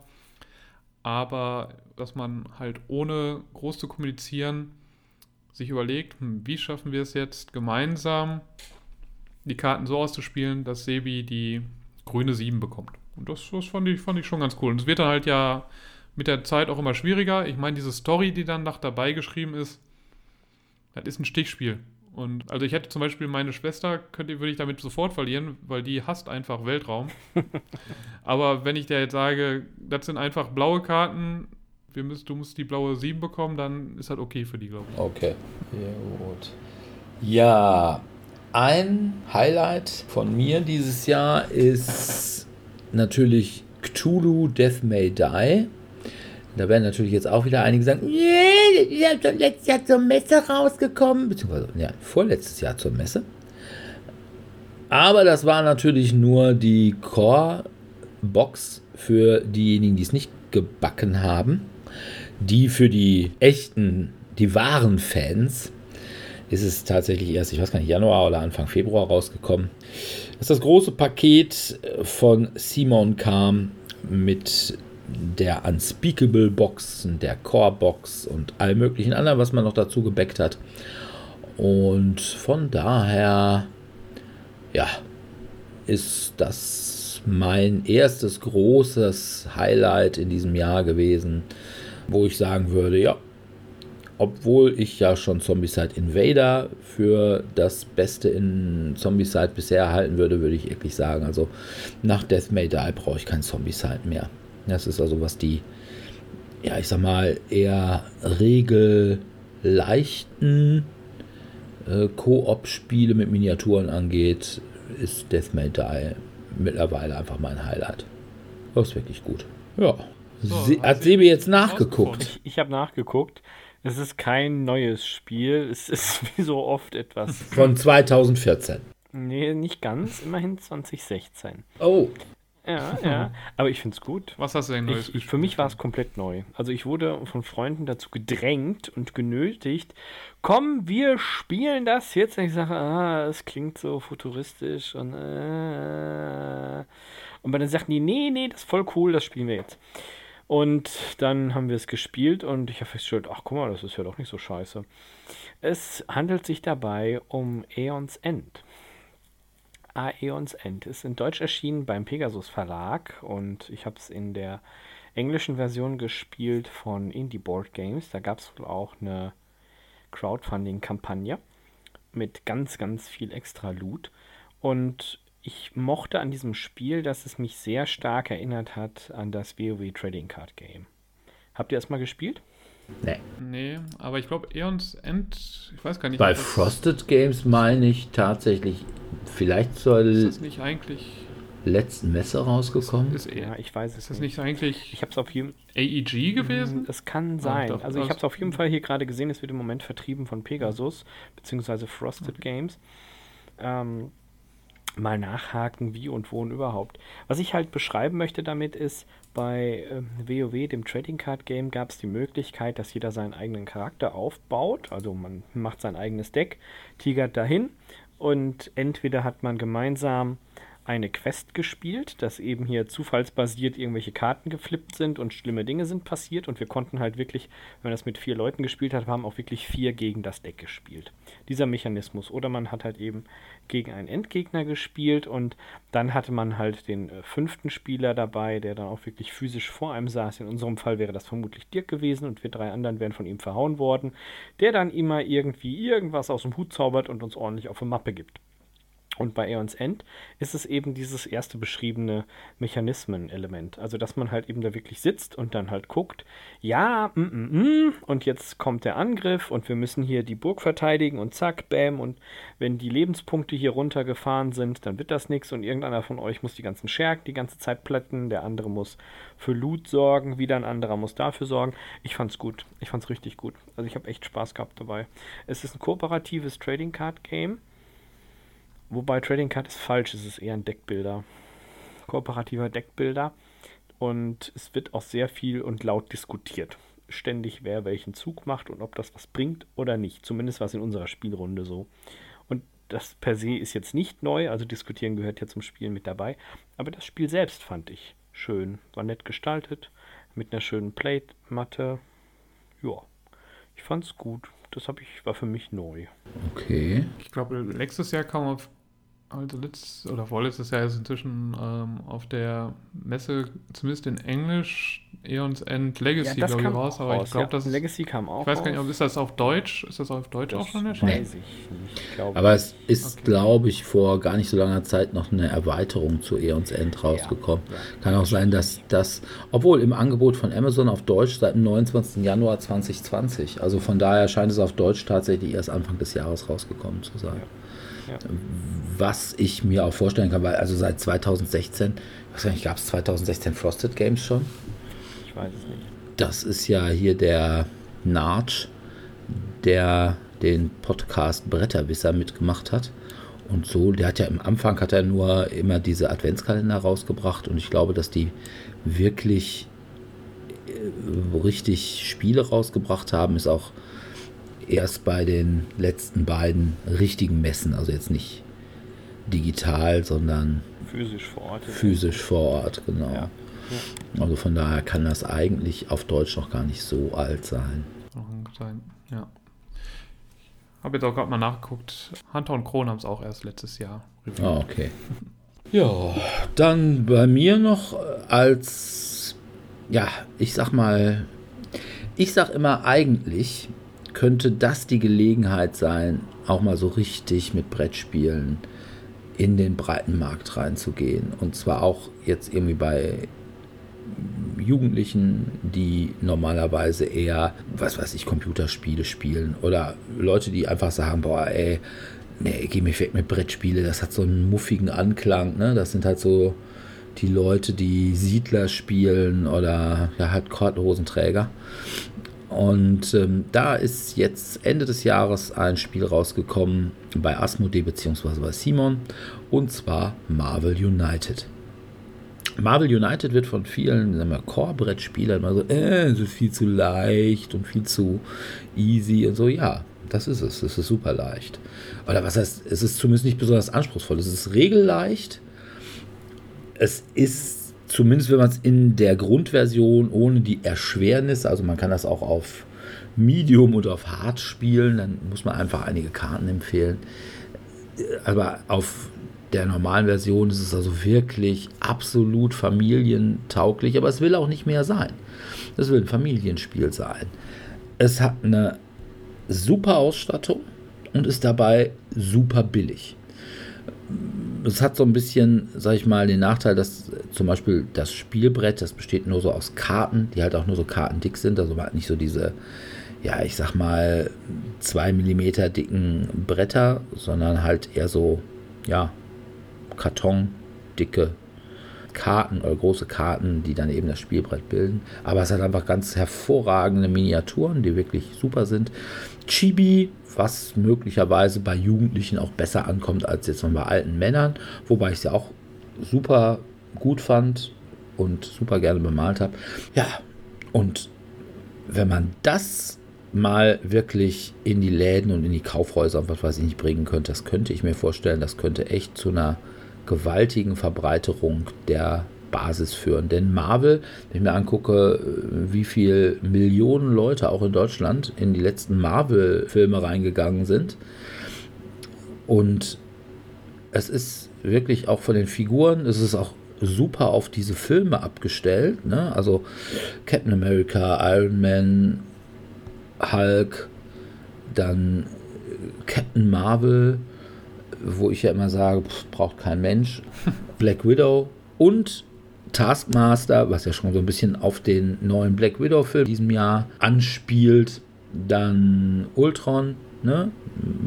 Avengers Age of Ultron. Und Red Skull, was glaube ich der Gegner im ersten Avengers-Film war. Es könnte wirklich eine Sache sein, womit man einfach mal außerhalb der eigenen Peer Group oder außerhalb der, der, eigenen Szene mal noch neue Kunden heranziehen könnte, die normalerweise eigentlich eher Videos spielen und nichts damit zu tun haben wollen. Also dann zu Pandemic bringen. Ja, oder auch eben nicht. Ne? Oder eben äh, irgendwie einfach in der Richtung auch mal weitermachen. Wäre also für mich eine klare Empfehlung für das Spiel des Jahres, aber dann müsste wahrscheinlich die SDJ-Jury erstmal die Korthosen, die Faltenrücke ausziehen. Ja, aber Marvel United, das spielt der coole Brettspieler mit dem Kinde, würde ich sagen. Und es hat ja trotzdem auch eine ganz nette Mechanik mit diesem Kartenlegen, dass du dir nicht nur überlegst, was du jetzt Gutes in deinem Zug machen kannst, sondern was auch der nächste gut gebrauchen kann, genau. Gut gebrauchen ja, könnte. Ja. Also von daher das, hat das dann auch so einen netten kooperativen Effekt. Also ich finde es auch ein schönes, ist ein schönes kooperatives ja. Spiel. Wenn wir jetzt schon bei schönen kooperativen Spielen sind, auch so ein Spiel, was ich glaube, also während halt Marvel United ja auf Deutsch dann erschienen ist auch, ja. ne? Back to the Future, Back in Time wüsste ich nicht, dass es bisher in Deutschland erschienen ist. Nee, wäre bei mir auch eines der Highlights, wobei ich mich ein bisschen wundere, weil das ist ja auch von diesem Designkollektiv Prospero Hall. Und die haben eben auch die Sachen für Ravensburger USA gemacht, Jaws und Horrified. Aber Ravensburger hat ja noch ein anderes Back to the Future Spiel. Ja, ja, deswegen hatte ich, hatte ich mich, also ich hatte mich gewundert, dass die an das rausgebracht haben und nicht das von Prospero. Aber wie gesagt, die sind jetzt auch nicht irgendwie fest bei Ravensburger. Aber. Ja, und weil der Publisher ist hier. Funkoverse. Funkoverse, von daher. Ich, ich meine, die Funkoverse-Spiele sind ja hier auch erschienen. Ja, aber die sind ja, die, die sind ja, glaube ich, sogar direkt von Funko rausgebracht worden. Ne? Also auch unter dem Funko-Label. Also diese Funkoverse-Spiele mit diesen Puppen. Also mit diesen, ja, ja mit diesen Funko-Verse-Puppen. Aber. Bobbleheads. Oh, sagt mir überhaupt nichts. Kennst du die? Funkoverse? Kennst du die nicht? Diese großen Köpfe. So große Köpfe, die so ein bisschen leicht äh, quadratisch sind. Also ich habe eine grobe Idee davon, aber ich habe nie verstanden, was man damit machen soll, außer dass man das kauft und irgendwo hinstellt. Ja, genau, das, das machst du damit. Oh, also ich weiß, meine ehemalige Auszubildende sammelt die. Also die sammelt da Disney-Prinzessin. Und falls irgendjemand Pocahontas hat und es loswerden müsste, dann äh, kann ich das da vermitteln. Ein gutes Zuhause, weil Pocahontas fehlt ihr noch und Pocahontas ist wohl auch schwer zu kriegen. Okay. Ja, wenn das so ist, dann äh, gut zu wissen. Ne? Ja, ja, aber wie gesagt. Bei Back to the Future spielt man halt eben gemeinsam im ersten Film eigentlich so ein bisschen ja. nach. Man muss halt ähm, den Tenor ausweichen und gucken. Biff. Man, Biff ausweichen, genau. Biff Tenor. Biff Tenor, ja klar. Was, das, ja, das? das passt. Und du musst dann gucken, dass Lorraine und George zusammenkommen und gleichzeitig der DeLorean an der richtigen Stelle zur richtigen Zeit ist. Ja, es ist wirklich. Und ja, es ist ein, auch ein schönes kooperatives Würfelspiel. Ja. Ne? So. Aber wo wir gerade so schön bei kooperativen Würfelspielen sind, es ist zwar kein kooperatives Würfelspiel, aber ein kooperatives Kartenspiel. Ähm, ist, kein, ist weder kooperativ noch ein Würfelspiel. aber ich, ich, möchte jetzt mal irgendwas. Für mich war es neu. Ich wollte das auch mal. Und es ist auch nicht äh, 2020 rausgekommen. Sprechen wir über Skat. über Schach. Mhm. Über Schach. Nee, ich habe tatsächlich, ja, also für mich, äh, es gibt, ich habe jetzt extra nachgeguckt, also es gibt auch Erweiterungen, die sind unter anderem 2020 rausgekommen. Und zwar habe ich das erste Mal gespielt letztes Jahr das Adventure Card Game Aventuria. Habt ihr das schon mal gespielt? Nee. Das ist Nein. eigentlich auch ganz gut. Da war ich auch überrascht. Es handelt in der Welt des schwarzen Auges, wie der Name schon vermuten lässt, Aventurien. Man krallt sich eine Art Mini-Deck in Form von Eigenschaftskarten, Clusterkarten, Rassenkarten. Man spielt quasi die Charaktere, die man aus dem schwarzen Auge kennt. Den Torwaler, den Zwerg, die Diebin, den Elfen, ach und was es da nicht alles gibt. Und man baut eben kontinuierlich seinen Charakter aus. Und wenn man im Rahmen des Spiels, also es ist halt wieder ein kooperatives, ähm, ja, wie soll ich es beschreiben? Es ist so ein bisschen mit Storytelling zwischendrin. Also es gibt so eine Art Leitbuch, das einer vorliest, wo dann halt so das Abenteuer drin steht, so nach dem Motto, haha, ihr kommt zur Taverne der lustige Walfisch. Was möchtet ihr machen? Möchtet ihr A, dem Betrunkenen draußen Geld geben oder B, ihm die letzte Münze klauen? Und das hat dann halt Einfluss auf das, was danach passiert. Und früher oder später gibt es immer als eigentliches Spiel einen Kampf, wo man gegen irgendwie irgendwas zu Felde geschickt wird. In unserem Fall, ich muss gestehen, ich weiß nicht mehr, was genau die Story war. Ich habe an dem Abend nicht so sehr aufgepasst. Es könnte an der Uhrzeit oder an gewissen berauschenden Substanzen gelegen haben. Ich möchte es an dieser Stelle nicht weiter ausführen. Und wir haben gegen einen Waldschrat gekämpft und gegen ein magisches Dornengeflecht. Und es ist tatsächlich wieder so eine Art ja, Deck, gegen das man arbeitet, wo es dann heißt, mische nun Karte sowieso rein. Dann wird Karte sowieso reingemischt. Anschließend kommt das und das. Ja, dann passiert das und das. Und dann hatten wir plötzlich Skelette, die aufgetaucht sind und und und. Ich fand's gut. Ich fand's wirklich gut. Es ist so ein bisschen dieses klassische Rollenspiel-Erlebnis, da ja jeder seinen eigenen Charakter hat mit seinem eigenen Deck.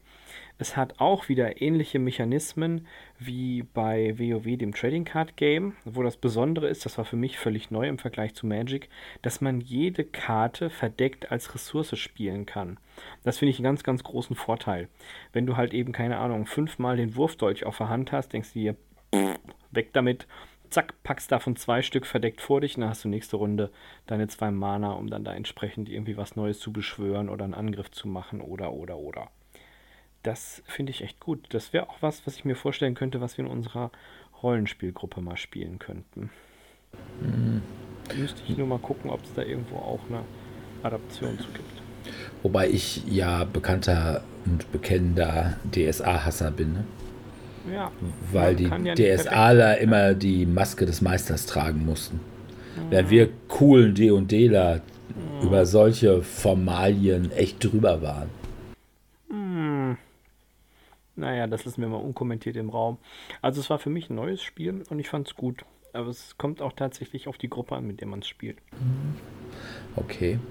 Ja, ein weiteres Highlight bei mir ist ein relativ kleines Spiel und eine Iteration eines Spiels, was es auch schon seit, weiß ich nicht, nicht ewig gibt, aber schon seit ziemlich lange gibt. Und zwar ist es das Spiel Infinity Gauntlet Love Letter Game. Und da muss ich tatsächlich sagen, es ist die Stand heute beste Love Letter Version, die es gibt. Und ja? Sie ist auch besser als Lovecraft Letter. Ach was. Sie hat den großen Vorteil, äh, was heißt der große Vorteil? Ich fand das bei Love Letter durchaus verschmerzbar. Aber man kann also bei Infinity Gauntlet nicht rausfliegen. Und man spielt auch nicht alle gegen alle, sondern alle gegen einen. Einer ist halt Thanos und die anderen sind quasi die Avengers bzw. die Marvel-Helden. Und ja, es ist einfach eine runde Sache von der Mechanik. Also jeder, der Love Letter kann, kann auch Infinity Gauntlet. Und ja, es ist einfach die schönere Version, die mit dem cooleren Thema. Also ich würde mal sagen, von der Coolness schon auf dem Niveau von Lovecraft Letter, aber weit, Ist halt leider Marvel. weit besser als natürlich hier dieses süßliche Prinzessinnen-Gedöns. Und wie gesagt, man scheidet nicht mehr aus. Ansonsten ist, wenn man zum Beispiel in einer großen Runde Love Letter spielt und man ist der Erste, der rausfliegt, dann kann es da durchaus noch, oh, sag mal, eine Viertelstunde dauern, bis man wieder mitspielen darf. Und das hat man hier halt nicht. Und das finde ich ganz gut. Und es geht auch, glaube ich, bis sechs. Oder sogar bis sieben. Ich glaube, du kannst einen gegen sechs spielen. Also da kommt man also fast an die Größe von der Love Letter Big Box ran und das ist dann auch schon ganz gut, wenn man mal mit mehreren spielt. Also Infinity Gauntlet. Kann auch was. Ist aber irgendwie, glaube ich, bei allen total unterm Radar gelaufen, zumindest in Deutschland. Ja. Weiß, also ist es denn auf Deutsch? Ja, klar.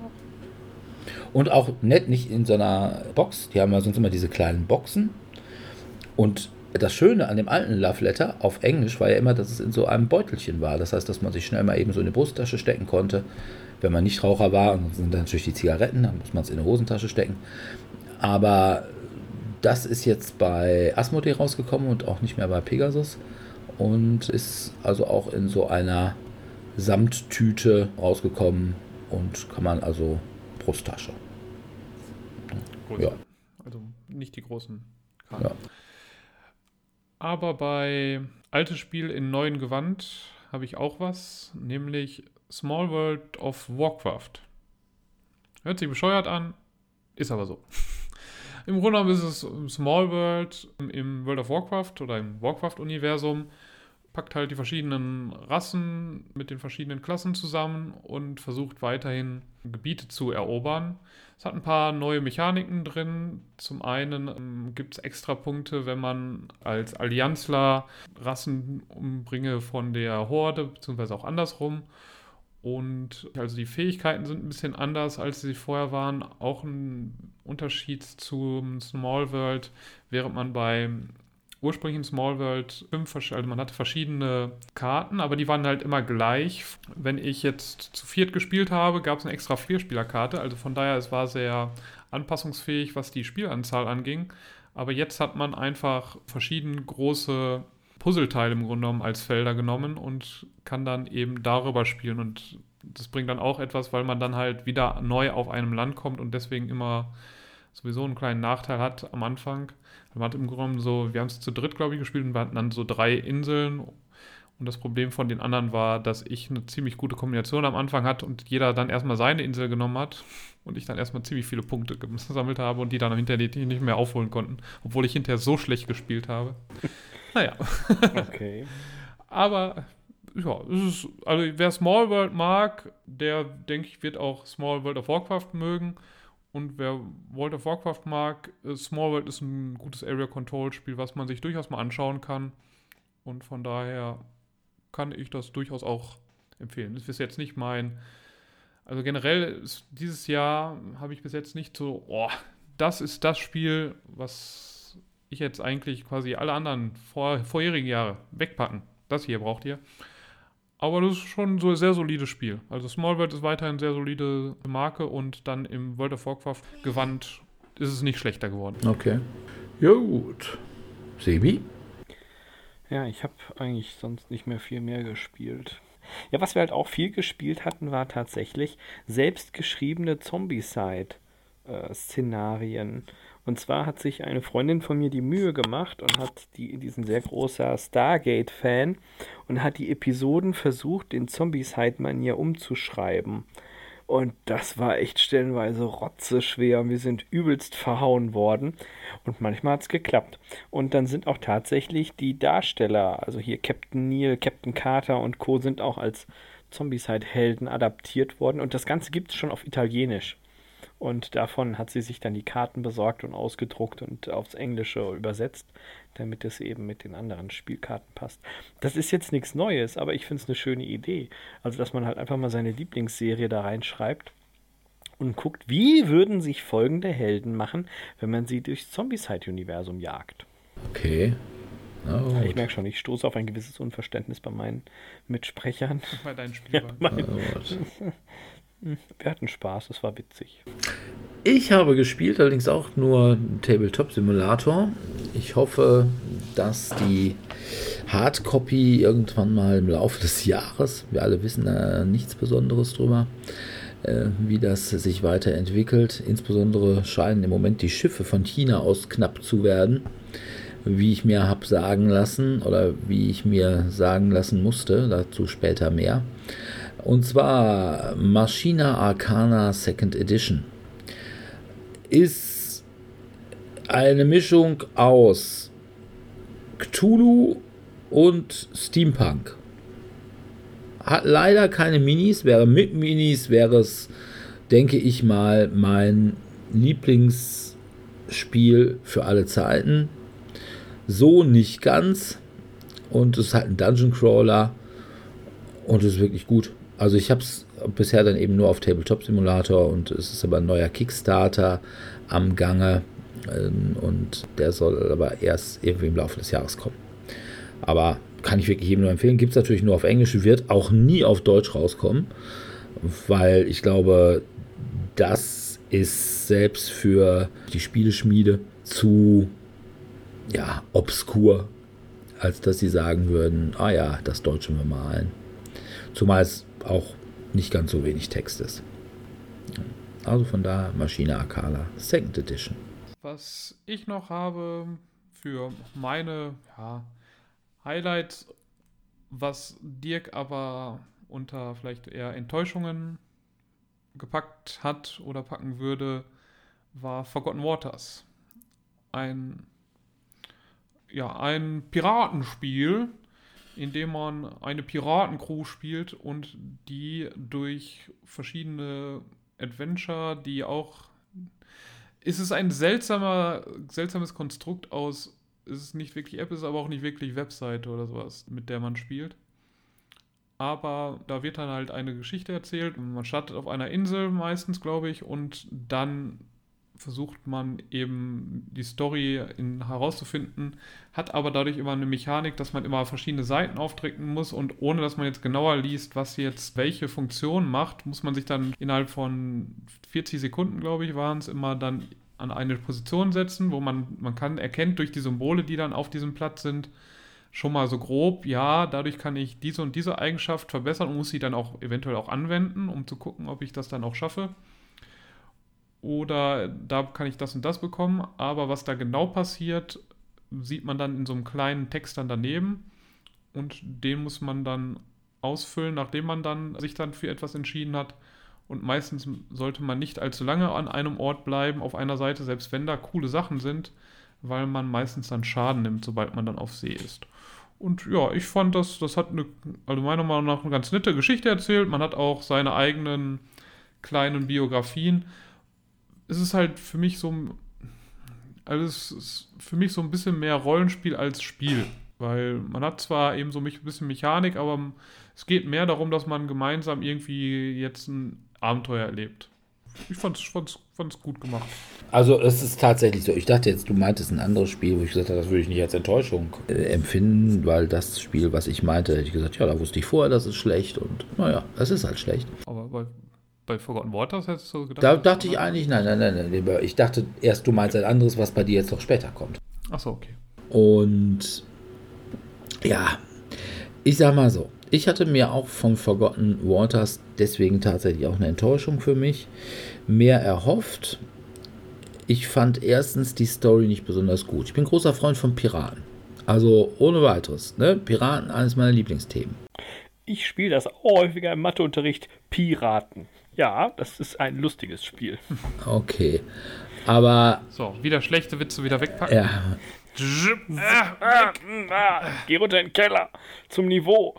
Ja. Aber erstens fand ich es nicht so besonders piratig. Es ist eher so, so Fantasy wie. So Fantasy-piratig wie dein, ähm, dein äh, wie heißt das, League of Legends Abklatsch. Ja, wie Rum and Bones. Aber Rum and Bones finde ich dann schon noch piratiger. Na, gut, du hast mit undoden Piraten zu tun, aber undode Piraten sind echtes Sujet. Ne? Ich sag mal Piraten der Karibik. Und hier ist mir das sehr, ja, sehr Fantasy-lastig. So ein bisschen wie, ich weiß nicht, Risen 2 oder 3 hatte auch so ein Thema als Computerspiel. Ja. Und das finde ich, also wenn Piraten, dann richtig Piraten.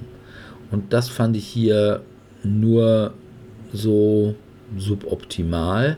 Dann die Mechanik, so dieses ja, wir müssen jetzt ganz schnell irgendwo hingehen und also das finde ich dann zum Beispiel, also es ist im Prinzip, ist ja eins von diesen Crossroads Games, die ähm, Plathead Games rausgebracht hat und da würde ich sagen, obwohl ich, wie ich schon mehrfach dieses Jahr gesagt habe, ich mich an Dead of Winter ein bisschen tot gespielt habe, würde ich tatsächlich immer noch lieber Winter der Toten spielen als Forgotten Waters. Aber ich finde es jetzt nicht ganz schlecht, ich finde es okay. Ich finde dann aber auch hier diese Sachen, die ist auch so verzweifelt witzig, finde ich, so ein bisschen. Aber ja, ja. Also von daher. Also ein bisschen Piratenklischees, die dann da ja, aber ich, bedient werden. Ja, aber also das ist dann aber auch nicht so, das ist so mit dem Holzhammer Piratenklischees, ne? So, huhu, ja. Und ich meine, Death by Snoo Snoo. auch ein bisschen darauf an, was du dann auch für Sachen, also man schreibt ja am Anfang so ein paar fünf Begriffe oder sowas auf und die kommen dann, werden dann in die eigene Story verwurstet und wenn man dann sehr, also moderne Sachen nimmt, dann passt es halt äh, eventuell nicht ganz so zu den Piraten. Ja, oder gerade dann ist es besonders haha, witzig. Hm, naja, nee, also wie gesagt, ich finde es nicht ganz schlecht, das kann ich nicht sagen. Aber. Aber es ist halt meiner Meinung nach Story basierter, also von daher als äh, Dead of Winter. Weil ich finde, bei Dead of Winter ist die Story wesentlich dünner. Hm, ja, es ist weniger Story geschrieben, ausgeschrieben, ja. das ist schon richtig. Ja, das ist richtig. Na gut. Dann hatte ich noch zwei Spiele, die eigentlich schon in meinem letzten Jahresrückblick äh, waren, die aber dieses Jahr dann doch auf Deutsch rausgekommen sind. Und zwar einmal Paranormal Detectives ist das komplexere Pictures, dafür aber mit ordentlich Rumgemorde. Also man ist ein paranormaler Ermittler, also ein Hellseher und man kriegt dann so eine rudimentäre Story, also im Prinzip eine Leiche, die irgendwo rumliegt und dann muss man eben rausfinden, was da genau passiert ist, wer das ist, womit er zu Tode kam, warum er zu Tode kam und ja, wo das Ganze stattfand und solche Sachen. Und das kriegt man dann eben durch irgendwelche, entweder so auf Wörter oder Wortfragmente auf einem Ouija-Board oder zum Beispiel indem man eine Nachricht oder eine Zeichnung auf dem Rücken seines Mitspielers, also mal wieder einer, der der Geist ist und der Rest muss raten. Also so ein ganz klein bisschen wie Mysterium, nur mit unterschiedlicheren Hinweismöglichkeiten. Und es ist, und das finde ich ein bisschen unintuitiv, würde ich sagen. Es ist halt kompetitiv und nicht kooperativ. Ja, aber ansonsten ist es schon wirklich ganz schön. Also auch irgendwas, was man Weihnachten so mit Eltern und irgendwelchen Nicht-Gamer-Freunden ganz gut spielen kann. Und von daher fand ich das damals schon eine gute Sache und finde es auch heute eine gute Sache. Und ich habe es ja damals nicht mehr gekriegt auf der Messe, auf der letzten richtigen Messe, weil die bei Lucky Duck das schon alles abverkauft hatten, als ich da war. Und deswegen habe ich es jetzt von Pegasus. Paranormal Detectives. Achso. Ich habe von. Ja, und, wollt, wolltest noch sofort das und das andere wollte ich nämlich direkt auch noch mit dazu nehmen. Gut. Und zwar hatte ich das sogar schon letztes Jahr auf der Messe als Rezi-Exemplar gekriegt und habe es auch schon, ich weiß gar nicht, ich glaube sogar schon letztes Jahr äh, rezensiert. Es ist ein Spiel aus Frankreich und zwar Greenville 1989. Und das ist oh Wunder, oh Wunder, bei Kosmos rausgekommen.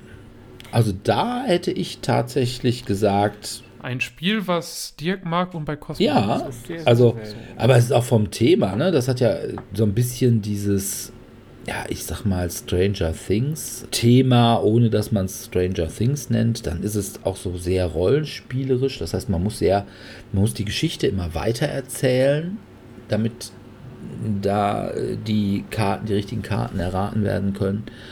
Und ja, das bei Kosmos. Hm. Aber, was ich auch ganz toll fand, das Spiel wurde dann in einer Folge der Rocket Beans gefeatured. Und da muss ich mal sagen, ähnlich wie bei Marvel United, das ist wirklich mal eine Möglichkeit, wie man auch abseits der Core Gamer Group mal versuchen kann, ja, ich sag mal, die Kundschaft oder das Interesse an Brettspielen zu verbreitern. Wenn man einfach mal sieht, selbst unsere größten deutschen Influencer oder Videorezensenten, die haben vielleicht mal irgendwie vielleicht 60.000 bis 80.000 Abonnenten. Ja, die Rocket Beams, weiß ich ja nicht, 250, 300.000? Nee, ich glaube, die haben sogar 500.000. Ja. Ne? Also und ne, die richten sich eben nicht nur an die Core-Gamerschaft. Also wenn du nicht Gamer bist, guckst du möglicherweise nicht unbedingt Hunter und Kron oder Ben vom Brettspielblog. Ja, das guckst du, wenn du Brettspieler bist und dich fragst, auch soll ich mir dieses und jenes Spiel kaufen oder ja, gucken, was es denn so gibt, was ich mich eventuell interessieren könnte. Aber Rocket Beans gucken halt eben ganz viele äh, Videogamer oder ne, die haben halt eben alles, was in irgendeiner Weise nerdig ist. Ein bisschen nerdig. Ja. Und äh, ja, von daher eigentlich vielleicht mal eine ganz gute Idee, um da auch mal ja, eine breitere Masse anzusprechen. Hm, Vielleicht ist dann auch Kosmos richtig, weil Dinge, die bei Kosmos rauskommen, sind halt eben auch im normalen Spielwarenladen und nicht nur im äh, Brettspielladen. Das war es noch, was ich sagen wollte. Genau. Ganz am Anfang des Jahres hatte ich auch schon mal ein Spiel, glaube ich, schon mal vorgestellt gehabt letztes Jahr. Nämlich, ich glaube, da hatten wir so eine Sendung gemacht, was haben wir in letzter Zeit gespielt. Da hatte ich Fallout Shelter vorgestellt gehabt. Auch das gehörte eben zu den Spielen, die, mein, die letztes Jahr rausgekommen sind, ziemlich am Anfang. In dieser Brotbox, irgendwie aus Alu oder Metall auf jeden Fall. Und es ist halt ein, also Fallout Shelter gab es ja als App, bevor Fallout 4 rausgekommen ist. Und das war dann halt so, wo man halt seinen Bunker halt aufgebaut hat. Und eben in Fallout Shelter ist es halt als bisschen Worker Placement Spiel, wo man halt auch seinen Bunker aufbaut und dabei Eindringlinge umbringt und ein bisschen rumwürfelt. Also mit ein bisschen Glücksplastik. Für mich war es ein bisschen zu lang für das, was es dann war. Aber prinzipiell, es hat mir mehr Spaß gemacht als das andere Fallout-Spiel, was damals rausgekommen ist, wobei ich eben die Erweiterung jetzt nicht gespielt habe, dass es kooperativ gemacht hat. Ja. Also diese, das Haupt-Fallout-Spiel. Da ist ja so eine kleine Kartenerweiterung rausgekommen, wodurch man Fallout komplett kooperativ spielen könnte. Und dann könnte ich mir vorstellen, dass Fallout mir besser gefallen hat. Aber erstmal hat mir Fallout Shelter besser gefallen als das Ursprungsspiel oder als das große Spiel. Ja. Große Brettspielumsetzung. Und ich gebe ihm so einen Nackenklatscher. Pow! Und ich sag, gib her die Brotbox. Kenn. Also, Und sie sagt, hey, hey, hey, hier hast du die Brotbox. Ich mach auf, nur Obst drin. Dann hatte ich noch eine neue Interpretation oder sowas von Detective. Da kam ja vor ein paar Jahren diese große Box raus und jetzt hatten sie zur, ich glaube, das war jetzt ein, dürfte Eine Messe neu, ne, Messe in Anführungsstrichen gewesen sein. Messe nicht. Neuheit gewesen sein. Ja, also weiß War jetzt dann nicht, auch zwei Wochen vorher da oder sowas, Ja. ne? Aber auf jeden Fall in dem Rahmen. Detective, die ersten Fälle. Und das ist halt so eine, im Grunde genommen so eine Familienbox dann eher, also eine kleinere Box, wo dann drei Fälle drin sind, die man in, ich sag mal, gut äh, ungefähr zwei Stunden, wo man lösen kann. Und es ist halt dadurch wesentlich kürzer und angenehmer zu spielen als ähm, das große Detective. Wobei ich durchaus, ich habe das große Detective leider nie wirklich gespielt. Ich könnte mir durchaus vorstellen, dass das große Detective dementsprechend atmosphärischer ist, weil man dann noch mehr im Internet macht, während man hier mehr auf die Karten und dann das, was halt diese Internetseite selbst an Zusatzinformationen noch zu den Personen oder zu den Sachen, die man dann vor Ort gefunden hat, die man dann dort nochmal noch, noch mal nachschlagen kann. Und das ist also so ganz, ist auf jeden Fall ganz nett. Man es spielt sich eben innerhalb von, von zwei Stunden, eben, während ich, soweit ich das gehört habe, das große Detective spielt schon also drei Stunden. Drei, vier Stunden du schon, ja. sollte man da schon. Obwohl, die haben ja jetzt auch zu dem großen Detective jetzt noch so ja, Erweiterungen, Erweiterungen? oder beziehungsweise neue Fälle rausgebracht. Unter anderem ein LA oder so? Einmal LA. Miami? Das ist so ein bisschen, ja, 80er Jahre Miami Weiß Stil und eins, das ist eher so 70er Jahre. Und ja, und dann gibt es noch eine, aber die ist, glaube ich, schon letztes Jahr rausgekommen. Das war einfach nur ein Fall mehr. Der ist dann, glaube ich, auch in London spielt der. Den habe ich auch tatsächlich noch nicht durchgespielt. Das ist also einfach nur so ein Kartendeck gewesen. Und ähm, die waren auch kürzer. Also sagen wir mal, bei dem normalen Detective hat es eben auch die Sache, das sind einfach auch Fälle, die alle aufeinander aufbauen. Und Ah, okay, das ist natürlich Ne, auch, wenn du dann das- drei, vier Mal. solltest du dann auch irgendwie mal mit der gleichen Gruppe irgendwie durchspielen. Ist nicht unbedingt notwendig, aber macht natürlich, was so die Erinnerungsfähigkeit an vorher, weil da eben auch Sachen, die in frühen Fällen auftauchen, durchaus für spätere Folgen oder spätere Fälle dann eben durchaus noch maßgeblich sein können oder als einen Hinweis bieten können.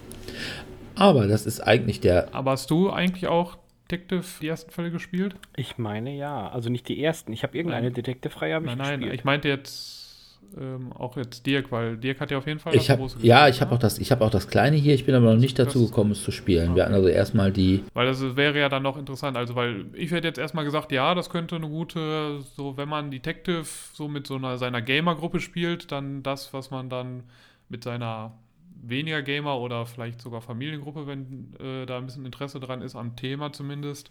Weil ich glaube, jetzt Mutter oder Schwester hat jetzt vielleicht nicht so unbedingt immer Lust, sich drei, vier Stunden hinzusetzen, aber vielleicht mal eins, zwei Stündchen Ja. an so einem Fall zu kniffeln, könnte Ja. man Also den schon mal zumuten. Äh, A, da, also das ist eine Sache, die ich auf jeden Fall gut finde. Also ich sag mal so, ich habe es tatsächlich noch nicht gespielt. Wir hatten erstmal die Erweiterungen für das große Detective, das aber auch Einzelfälle sind.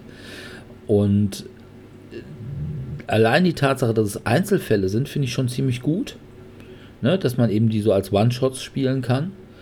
Und kürzer ist jetzt auch keine Sache, wo ich sagen würde, oh, das tut dem Spiel aber schlecht.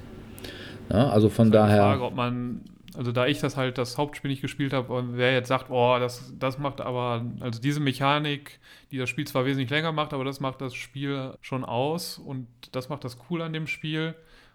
Kann natürlich dann immer sein, wenn man so kürzere Sachen hat, dass dann immer irgendwas, also muss man ja immer irgendwas kürzen und dass dann irgendwas verloren geht. Und da kann ich das leider nicht vergleichen, um zu sagen, oh, da geht aber doch zu viel an Atmosphäre verloren Ja. im Vergleich zu dem, was man jetzt kürzt. Also das würde ich, also jetzt ausgehend von den Erfahrungen mit den Erweiterungen, würde ich sagen, dem ist nicht so. Also wenn es tatsächlich nur das gleiche ist, also quasi nur jetzt mal drei kurze Fälle in der Box, dann ist das eine super Sache. Also Wobei ich halt, also während man bei den normalen Detective sollte man ja auch mal einfach so mal was im Internet finden, was auch hilfreich ähm, wäre. Also irgendwas Historisches oder sonstige Sachen. Und während man halt jetzt bei diesen ersten Fällen auf jeden Fall eigentlich auf diese, also man, da gibt es jetzt nichts, was man jetzt groß im Internet nachgucken sollte, außer eben, dass man halt die App verwendet und da die Sachen dann hat. ja, das ist schon richtig, aber das kann man zum Beispiel in der Erweiterung halt auch nur eingeschränkt sinnigerweise machen, weil in den 70er Jahren gab es halt noch dieses Internet noch nicht. Nee, nicht. ja, aber hätte ja sein können, dass es einen Wikipedia-Eintrag gibt oder sowas, der noch zusätzliche Informationen zu dem, was ich, irgendwas, was dann dort passiert ist. Gut, aber ich habe jetzt eine ideale Überleitung zu deinen beiden Sachen, nämlich einmal Detective und einmal Brotbox. und zwar Detective Club. Ja, kann ich kurz zusammenfassen. Das ist Spyfall, falls sich da noch irgendjemand daran erinnert, mit Mysteriumkarten. Und da sage ich einfach mal Herz, was willst du mehr? Also, man hat immer einen Spielleiter, also das ist quasi derjenige, der die Hinweise gibt oder der das Wort vorgibt. Ne, man gibt halt, sagt zum Beispiel irgendwie Tier. Und dann kann man mit einer App an alle, die die App auch haben, man kann es auch mit Zellchen machen, gibt man dann eben das spezielle Tier, an was man gedacht hat, zum Beispiel Löwe, gibt man rum. Einer hat das nicht. Und dann werden Karten ausgelegt. Also so Mysterium-Karten oder Dixit-Karten, wenn man so will. Und ähm, ja, nachher müssen diejenigen, die wissen, welches das Wort war, also äh, beziehungsweise die eben wissen, dass sie wussten, dass sie das Wort ha- hatten, müssen halt raten, wer ist der Verräter, also der, der das Wort nicht hatte. Und zwar anhand der, ja, ich sag mal, Karten, die ausliegen und anhand der Geschichte, die er dazu erzählt hat. Und das ist eine gute Sache. Von daher sage ich Detective Club, macht schon Spaß. Und ist halt eben kürzer aufzubauen als Mysterium. Ja. Dann habe ich noch eine Erweiterung und der einzige Vorteil, den bisher Scythe gegenüber My Little Scythe hatte, war, dass Scythe die Erweiterung mit den Zeppelinen hatte. Genau. Und dieses Jahr ist Pie in the Sky rausgekommen. Oder auf Deutsch kommt ein Kuchen oder kommt ein Apfelkuchen geflogen oder irgendwie sowas. Oh, er sagt, naja, man muss nicht alles übersetzen. Die Übersetzung, wollte gerade sagen. Mhm. Und da gibt es natürlich jetzt auch im, im Mile Size Universum Luftschiffe und die zwei fehlenden Fraktionen, nämlich die Eulen und die Füchse. Und ja, macht My Little ja, nicht unbedingt besser, war schon vorher auch ziemlich gut, aber ist schon ziemlich in Ordnung, die Erweiterung. Und das Tolle ist, es passt so wunderbar in die große Box rein, als hätte man es vorher geplant, was man hatte. Und von daher war es eine super Erweiterung. Ja. Man meinte nur, man könnte den Käufern nicht so viel auf einmal zumuten. Ja, vielleicht war es auch noch nicht fertig und es ist ja auch ein Spiel, was ja, relativ günstig eigentlich war. Ne? Ich glaube, es ist unter 50 Euro rausgegangen. Mile Size. Ich glaube 42 oder sowas. Und auch da kriegt man einfach super Gegenwert. Für ein sehr gutes Familienspiel. Ja. Gut, dann muss ich natürlich wieder als Eurogamer dann den Eurogamer deutschen Papst, äh, nein, nicht Feld, sondern Rosenberg, zwangsläufig hochhalten, damit Dirk wieder hinterher was zu meckern hat. Nämlich New York Zoo, das hatte ich auch schon mal bei der Spiel Digital Folge, meine ich, vorgestellt gehabt. Deswegen halte ich mich jetzt recht kurz. Also es ist wieder ein Polomino-Spiel zusammen mit dieser Mechanik, dass man immer, egal weit, wie weit gehen kann, aber man kommt dann immer, muss dann Rundel gehen und muss dann sich überlegen, gehe ich jetzt drei Felder und nehme dann das, was ich brauche, oder lasse ich dann äh, was aus, was ich eigentlich auch noch brauche. Und ja, es ist halt ganz nett mit dann zusammen mit dem, wofür er auch ja bekannt ist, es ist halt so ein Mix aus so Spielideen, die er in anderen Spielen schon verwurstet hat, aber es ist jetzt so eine nette Familienspielvariante, nämlich mit den Tieren, die man dann, sobald man zwei dann in einem Gehege hat, also diese Polominos sind immer ein Gehege und wenn mindestens zwei in einem Gehege sind, dann vermehren die sich auch mal wieder in zu bestimmten Phasen im Spiel und dadurch bekomme ich dann das Gehege schneller voll. Und wenn ich ein volles Gehege habe, warum ich dann auch alle Tiere immer verkaufe, keine Ahnung, aber ich gebe dann alle Tiere ab und kann mir dafür dann einen Stand nehmen. Also so ein, so ein anderes Teil, was entweder sehr groß ist, wodurch ich dann halt viel Fläche, weil Ziel ist es als erstes, seine Fläche zu bedecken, entweder sehr viel Fläche gleichzeitig bedecken kann oder ähm, kleine Einzelteile, wodurch ich dann Lücken, die ich halt durch diese anderen Polomino, also diese Puzzleteile, dann diese Lücken noch füllen kann. Ja, und es ist halt ein ganz nettes Familienspiel. Thematisch, ja, okay, ne? Es hat halt dieses Vermehrung, aber ansonsten hat halt, ist halt Thema. Pff. Aber es hat halt diese netten Tiermiepels, diese Polomino-Puzzlei, ist ganz nett. Von daher als Familienspiel durchaus zu empfehlen. Okay. Naja, wird nichts für Dirk sein. Ja, und ich würde auch nur sagen, man sollte es mit seiner Familie spielen, wenn man seine Familie sehr hasst. Was aber ja durchaus vorkommen kann, das will ich gar nicht sagen. Ja, wie gesagt, ich glaube, also meine Schwester, die könnte ich weder zu Weltraum noch zu Marvel noch zu. Da wird die sofort weg sein. Nee. Aber ich glaube, Zoo wird sie dann, könntest du dann noch mitspielen. Ja, gut, aber deine Schwester hasst dich ja auch. Das hassen alle, aber ja. du ja auch. Ja, äh, gut. Ich bin ja nur dafür da, um den Hass hier zu ernten. Ja. ja, aber möglicherweise muss ich da dieses Jahr so ein bisschen Abbitte leisten, weil ich habe tatsächlich in meiner Liste ein Spiel drin, was, glaube ich, von dem urigsten aller Euro-Designer ist. Nicht fällt, nein. Ich gerade sagen, Kenizia? Ja. von Rainer Knizia. Allerdings ist es, das mag mich retten, ein Spiel, was auch in einer Brotbox ist. Allerdings für den sehr, sehr kleinen Hunger. Das ist nämlich eine Brotbox, die etwa so, ja, ich sag mal, eine halbe Zigarettenschachtel groß ist.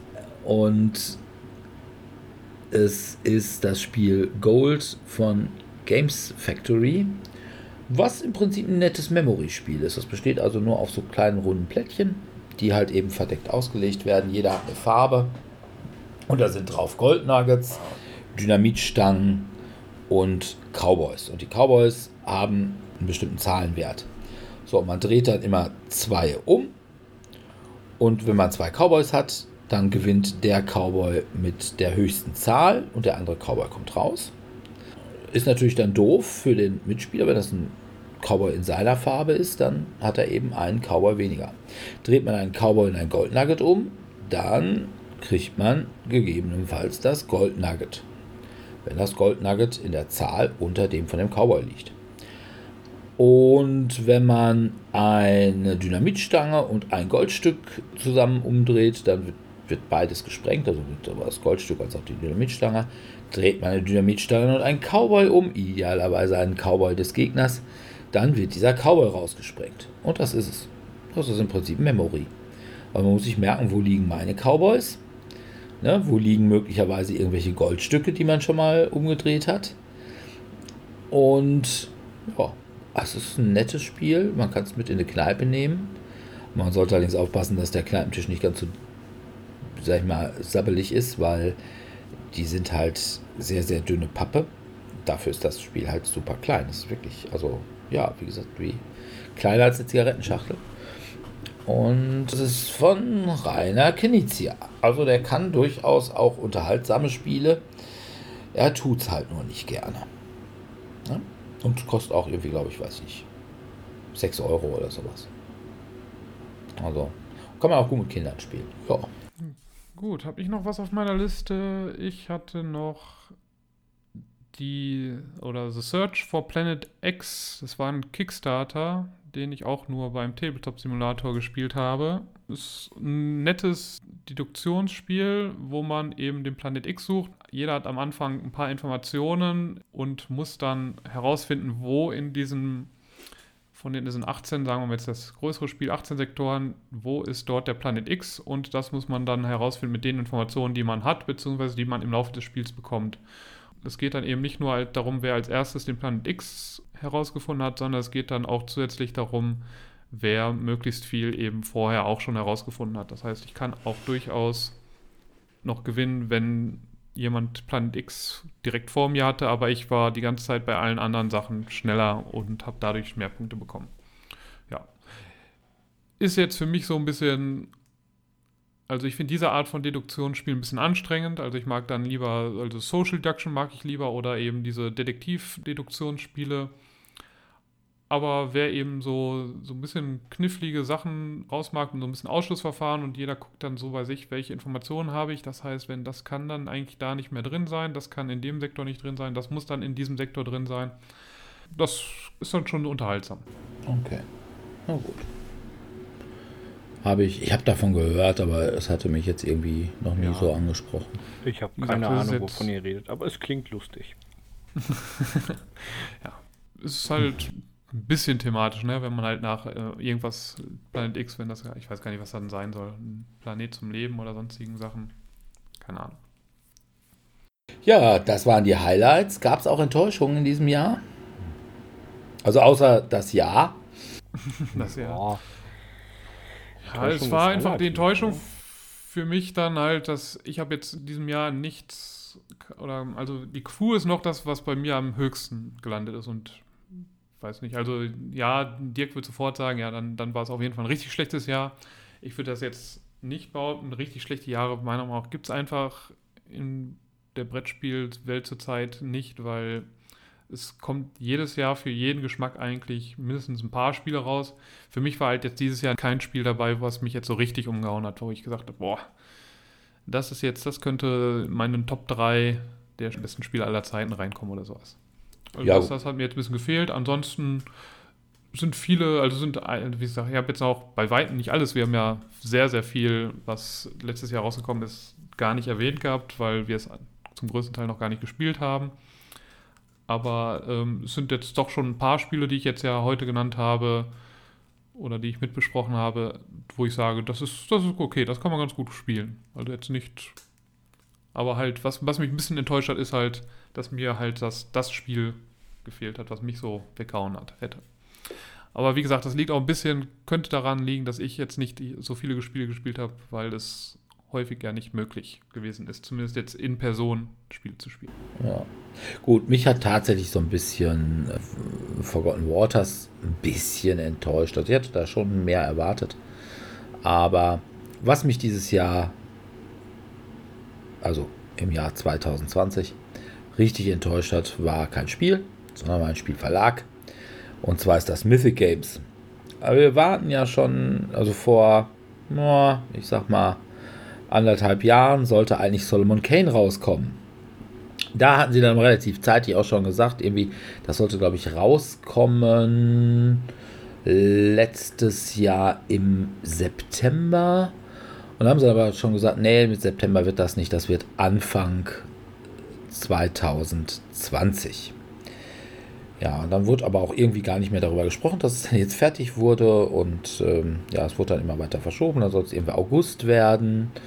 Und dann war ja Corona und Dings, dann wurde dann gesagt, aber nein, aber im November soll es jetzt tatsächlich shippen. Ja, und es kam der November und also irgendwie kurz vor November sagten sie auch noch, ja, ist alles hier, äh, äh Time Schedule, ist alles noch in Ordnung. Es kam der November kam aber nicht irgendwie die Nachricht, oh ja, wir schippen jetzt. Es kam Dezember, da kam auch nicht irgendwie die Nachricht, oh, wir schippen jetzt. Sondern wurde allgemein, ach, guck mal, wir können jetzt auspacken, ne? hier die Corebox, so sieht's aus. Aber immer dieser ganz normale Update-Scheiß, wo echt keiner wissen will. Und äh, jetzt kam auf einmal, mm, wegen Corona mm, gibt es im Moment ganz, ganz schlecht Schiffe, beziehungsweise Containerplätze auf Schiffen beziehungsweise Container. Und äh, ja, also wir schippen jetzt irgendwie im Ende Januar, aber auch nur in die USA. Ne? Also Europa wissen wir noch, und danach kommt vielleicht noch irgendwie Kanada und Asien wird ja eh auf dem Landwege geschickt. Aber wann Europa kommt, ja, wissen wir nicht. Ne? Weil im Moment sind die Container, die Frachten sind halt auch so teuer. Ne? Die sind ja teilweise verdoppelt oder vervierfacht. Und wo ich mal sage, ja, das kommt davon, wenn man anderthalb Jahre Delay hat. Ne? Und wenn man vorher schon, also haben die dann inklusive Shippingkosten? Ja, klar. Das, okay. Klar. Das hat zum Beispiel ja das, worauf ich seit inzwischen ja auch, aber es soll ja jetzt angeblich nahe kommen. Mein Street Fighter Spiel, das soll jetzt ja zumindest unterwegs auf nach Europa sein. Ähm, da werde ich irgendwann die Nachricht bekommen und jetzt Jetzt innerhalb von zwei Wochen bezahlen Sie bitte nochmal 20, 30, 40, 50, keine Ahnung wie viel Euro Shippingkosten. Ja, das, haben, das, das, haben die dadurch vermieden. Ja. Wobei, und das habe ich denen auch geschrieben, ich sage, Kinder, wie kann es denn sein, wenn ihr sagt, ah oh, ja, das ist ja ganz schwer mit den Dings, wie kann es sein, dass Simon zum Beispiel das Marvel United jetzt im, wann war es gekommen? Ich glaube Oktober, November, äh, das Marvel United rausbringen konnte, was tatsächlich erst für März 2021 angekündigt war. Zumindest in der Corebox. Also die Corebox ist jetzt rausgekommen. Die Stretch Goals und die Erweiterungen, die kommen auch tatsächlich wohl erst im März. Aber ich meine, hatten wir im Oktober, November keine Corona? War Corona da ausgefallen oder so? Oder hat Simon heimlich einen Impfstoff entwickelt und äh, verteilt den nur an seine eigenen Schiffe, beziehungsweise an seine Partnerschiffe. Also, tut mir leid. Ne?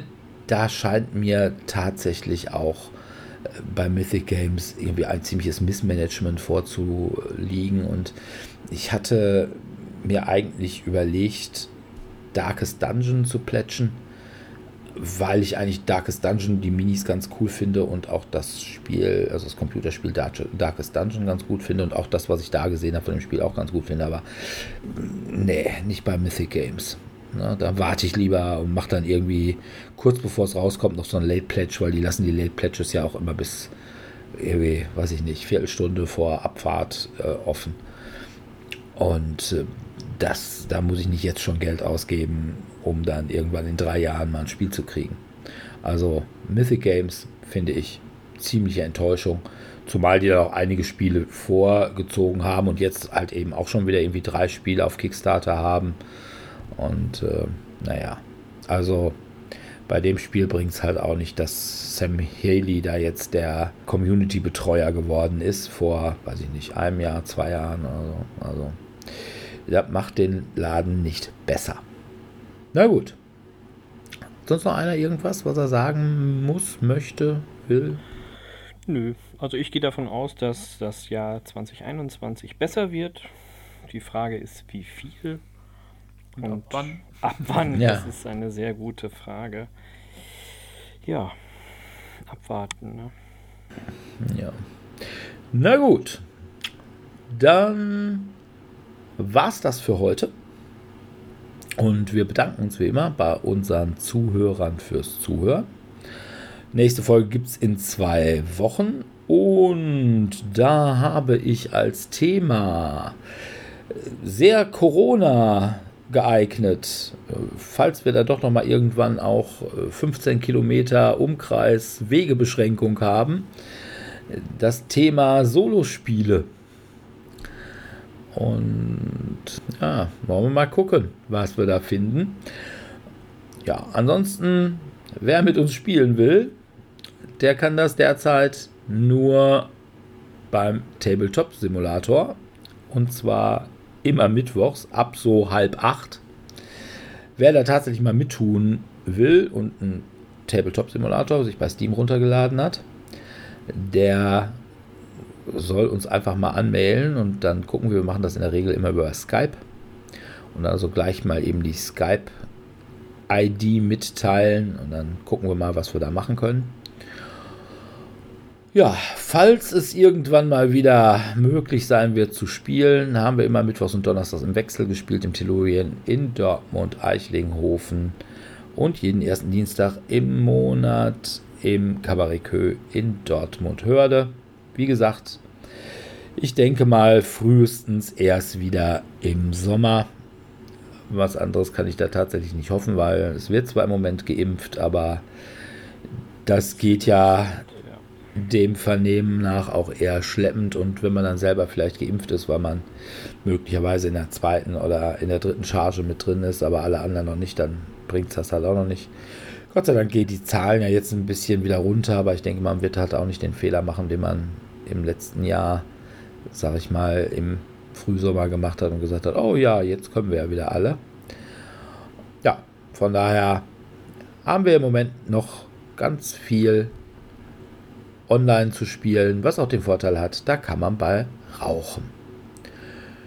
Ja, dann bedanken wir uns bei euch, hoffen, dass ihr in zwei Wochen wieder dabei seid und verbleiben bis dahin mit einem freundlichen Tschüss. Tschüss. Ciao, ciao.